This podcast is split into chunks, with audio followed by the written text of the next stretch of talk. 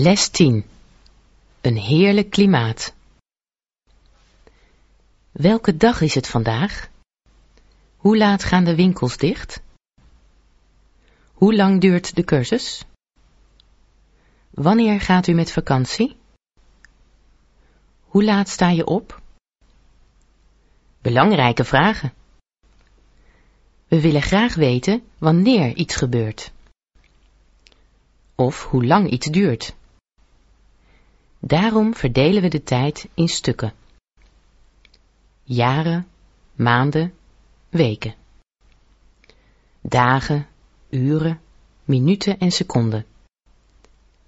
Een jaar bestaat uit twaalf maanden. En een maand uit ongeveer vier weken. In Nederland hebben we vier seizoenen. Het weer verschilt per seizoen. In de zomer is het warm. Tenminste, dat zeggen de Nederlanders. Tussen de 20 en de 25 graden vinden ze warm. Dikwijls schijnt de zon, maar het regent ook heel vaak. In de maanden juli en augustus gaan veel mensen met vakantie. Naar een land dat minder nat is. In september begint de herfst, of het najaar. In oktober en november wordt het koud. De dagen worden korter. Het wordt vroeg donker. Het waait, de bladeren vallen van de bomen. In december begint de winter. Soms is de temperatuur onder nul. Het vriest. Soms sneeuwt het ook. Als het een paar weken vriest, komt er ijs op het water. En op het ijs kunnen we schaatsen. In de lente komen er weer bladeren aan de bomen. We zien overal bloemen. Het wordt warmer, de dagen worden langer. Het is voorjaar. Wat een heerlijk klimaat heeft Nederland. Je hebt alles. Zon, regen, wind. Het weer is nooit hetzelfde. Het verandert steeds. Het is niet te warm, maar ook niet te koud. Het beste plekje op aarde.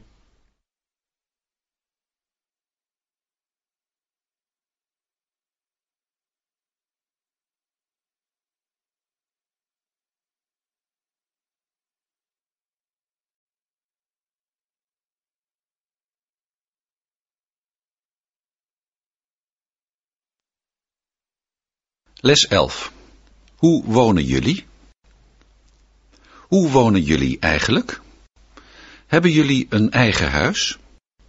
Of huren jullie een woning? Of woon je op kamers?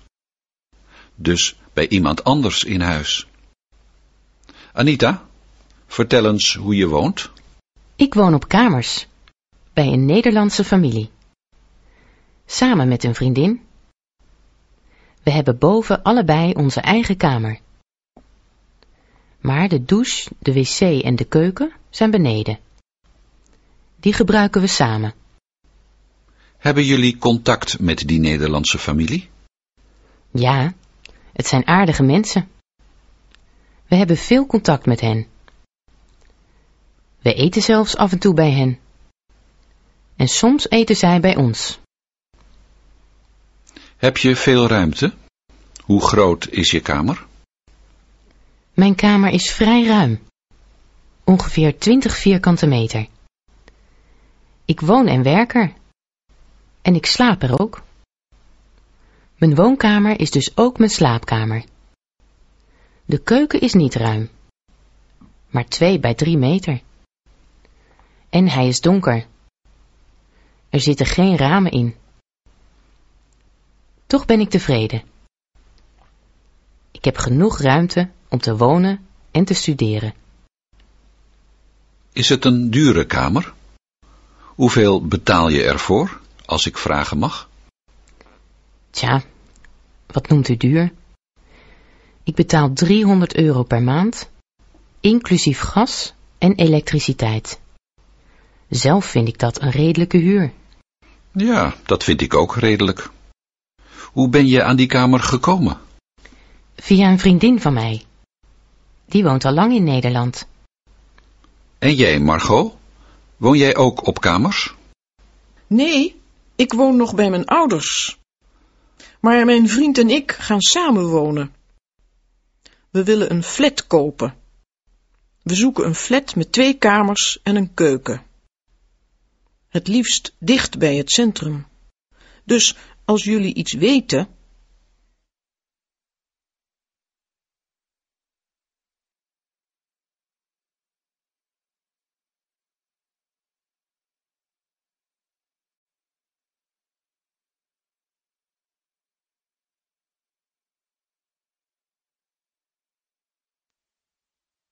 Les 12. Anders nog iets, mevrouw?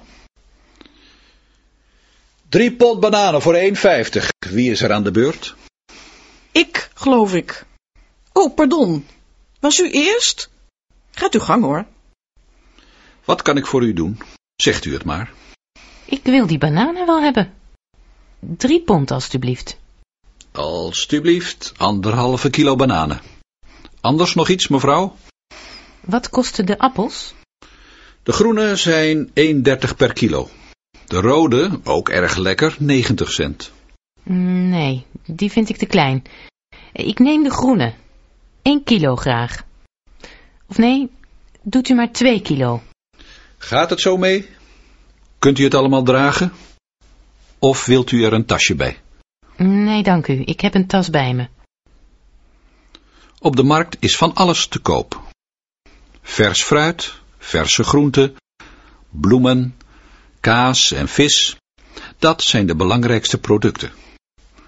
Maar je kunt er ook terecht voor kleren en schoenen. En je vindt er vaak ook zeep, shampoo en andere spullen. Kom jij vaak op de markt? Ik niet. Ik vind het er zo druk. Het is er vaak koud. En je kunt er meestal niet pinnen, heb ik gemerkt. Nee, ik kom er niet graag. Ik wel. Ik vind het er gezellig. En een hoop producten zijn op de markt goedkoper dan in de winkel. Vooral aan het eind van de dag. Bovendien kun je dan soms afdingen. Wist je dat? Dan heb je dubbel voordeel. Laatst zag ik op de markt een bordje. Mango's 1,50 per stuk. In mijn land is afdingen heel gewoon. Dus ik dacht bij mezelf, leuk, even proberen. Ik zei tegen de verkoper, vier voor vijf euro, oké? Omdat jij het bent, zei de verkoper. Zo gaat dat.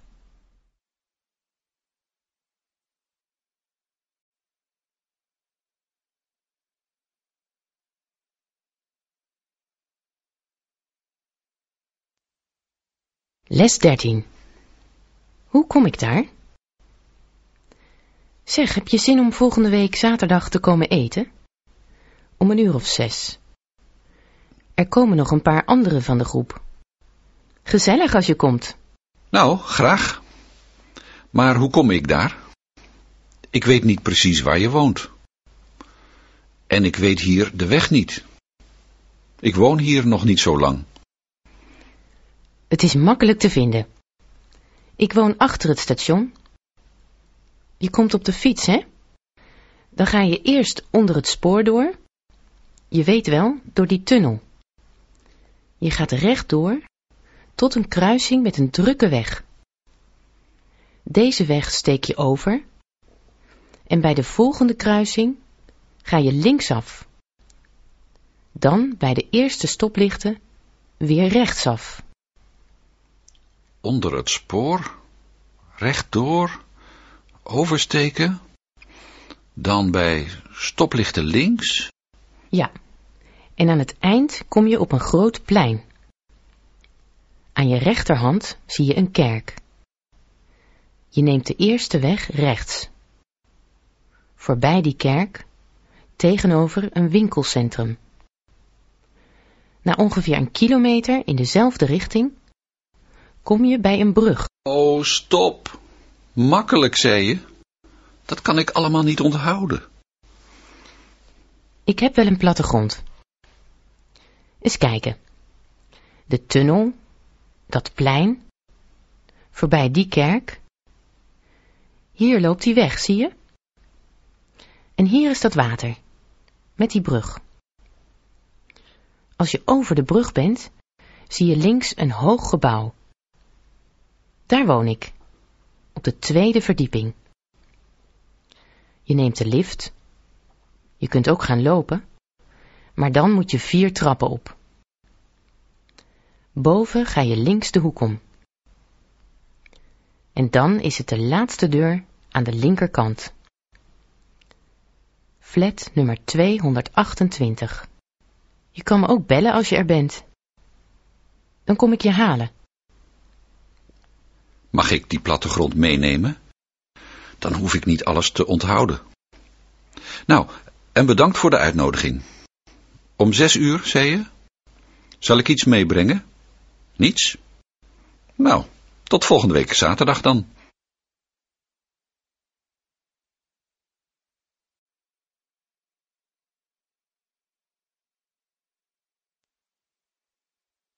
Les 14. De papieren. Ha, Anita. We hebben je gisteren gemist. Waar was je? Ik moest naar de gemeente. Mijn papieren in orde maken. Je paspoort, bedoel je? Moest je je paspoort laten zien? Nee, dat was het probleem niet. Het ging om mijn verblijfsvergunning. Ik wil hier namelijk studeren. Daarvoor moet je een speciale vergunning aanvragen. Een verblijfsvergunning. Dat heb ik gisteren gedaan. Heeft dat de hele dag geduurd? Kost dat zoveel tijd? Hoe kan dat? Het was druk. Toen ik klaar was, kon ik niet meer naar de les komen.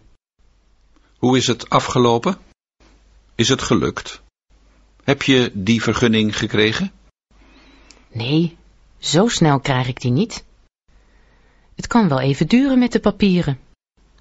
En intussen mag je hier blijven wonen? Ja, natuurlijk.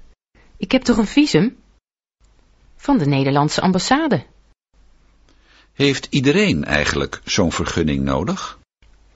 Ik ken iemand uit Spanje die hier woont, maar volgens mij niet zo'n vergunning heeft.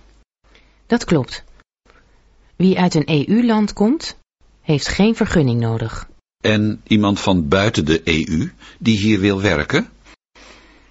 Die heeft wel een vergunning nodig. Die krijg je bijvoorbeeld als je komt op uitnodiging van een bedrijf. Dat bedrijf maakt alles in orde. Ik heb iets raars gehoord over een toets. Een Nederlandse vriend van me had een meisje leren kennen in Turkije. Ze wilde trouwen, maar dat meisje mocht het land niet in. Ze moest eerst de inburgeringstoets doen. Wat? Stel dat ik verliefd word op een Nederlander. Dan wil ik hier natuurlijk blijven. Moet ik dan ook die toets doen, denk je? Volgens mij wel.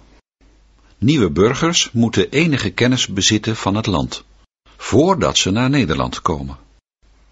Ook wie hier al woont, moet eerst terug, om de toets te doen. Meen je dat? Wat raar. Ik weet toch genoeg over Nederland? Les 15. Een druk weekend. Hoi, Julia.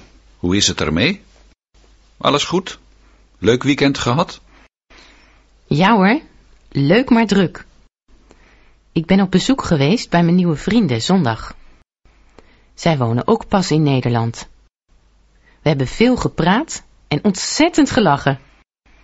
Smiddags zijn we naar het strand geweest. Dat wou ik graag. Ik had hier nog nooit de zee gezien. Naar het strand? Brrr, was het niet veel te koud? Het viel wel mee. En het was prachtig. Dat lege strand, die wilde zee en al die vogels. Daarna hebben we samen gekookt. Zij Spaans en ik Russisch. Heerlijk. S'avonds zijn we nog even de stad in geweest. Ik was laat thuis, over twaalfen. En jij, Carmen? Wat heb jij gedaan? Oh, niets bijzonders. Op zaterdag slaap ik meestal uit. Dus dit weekend ook. Daarna ben ik naar het sportcentrum geweest. Ik heb mijn kamer opgeruimd en schoongemaakt. Dat was wel nodig. En boodschappen gedaan voor de hele week.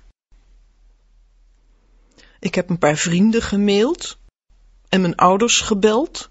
Ze sliepen al. Stom van me. Ik was helemaal vergeten dat het daar veel later is. Op zondag ga ik altijd naar de kerk. En, oh ja, ik heb les 15 geleerd. Voor vandaag. Daar had jij vast geen tijd voor. Eh, nee, niet echt. Zondag had ik het dus te druk. Zaterdagmorgen heb ik gewinkeld met een vriendin. Kleren gekocht en schoenen. En een cadeautje voor die vrienden over wie ik sprak. Zaterdagmiddag werk ik altijd in de supermarkt. Maar ik heb wel geoefend. Ik heb een kwartier met een collega gepraat, in de pauze. Hij vroeg hoe lang ik hier woonde en wat ik deed. Weet je wat hij zei? Tjonge, wat spreek jij al goed Nederlands? Les 16.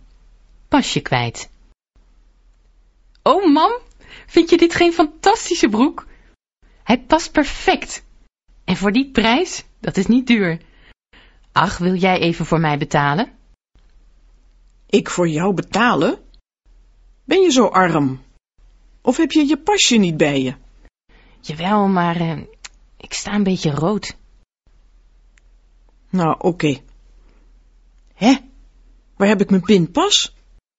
Dat snap ik niet. Ik heb net nog gepind in de winkel. Ligt hij daar soms nog? In je tas. Heb je daar al gezocht? Of in je zak? Nee, daar zit hij ook niet. Ik ben hem kwijt. Ik ben mijn pinpas verloren. Of is hij gestolen? Help, politie. Rustig, mam. Je kunt beter de bank bellen. Je moet onmiddellijk melden dat je je pasje kwijt bent. Voordat iemand geld opneemt van je rekening. Welk telefoonnummer? Het staat op mijn pasje. Mobieltje vergeten? Gebruik het mijne maar even. Zo, dat is voor mekaar. Wat een toestand. Nu begint alles weer opnieuw. Ik weet nog dat ik mijn rekening opende. Formulier invullen, vijf dagen wachten. Dan mijn nieuwe pincode uit mijn hoofd leren. En intussen kan ik niets kopen. Mam, je krijgt direct een nieuw pasje. En welke code je gebruikt, dat bepaal je zelf. Tot die tijd heeft papa vast wel wat contant geld voor je. Ik weet trouwens een supermarkt waar je met je mobiel kunt betalen. Wat zeg je nou?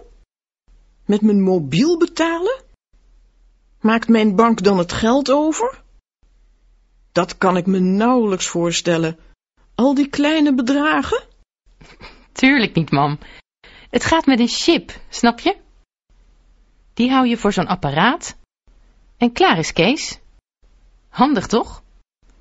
Vreemd, betalen met je mobiel. Maar wat doen we met die broek? Ik kan geen geld uit de muur halen. En ik heb nauwelijks contant geld bij me. Ik heb nog een tientje. Samen hebben we wel genoeg hoor, mam.